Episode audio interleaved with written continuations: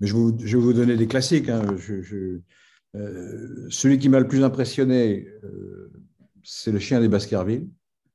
Là, on est dans les classiques. Donc, je suis un, Holmesien, Holmésien, mmh.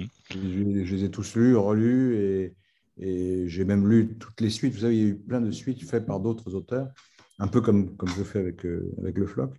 Et donc, je, connais tout ça par cœur. Donc, euh, et je trouve que le chef-d'œuvre, c'est quand même le chien des Baskerville, à cause de l'atmosphère euh, de la lande, la nuit, le, chien monstrueux, etc. Tout ça fait un film qui est à la fois un polar très logique, avec une enquête rigoureuse, et un peu un film fantastique.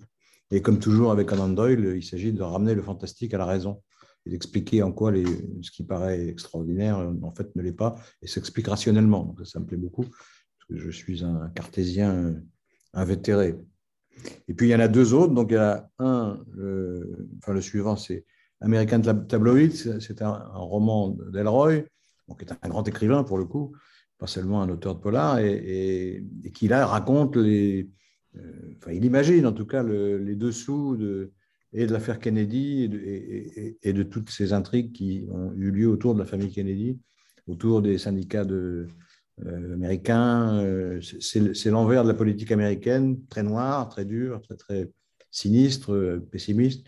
Mais bon, c'est envoûtant parce que c'est formidablement écrit. Et puis, il y en a un qui est, plus, qui est facile, qui est, qui est le, ce héros qui s'appelle Harry Bosch, qui est un commissaire de Los Angeles et qui a fait, je ne sais plus combien d'enquêtes, beaucoup, et euh, qui nous emmène, alors là pour le coup, c'est un reportage, c'est plus journalistique que romanesque à mon avis, mais c'est un reportage excellent dans la réalité de Los Angeles, euh, du Los Angeles contemporain. Voilà.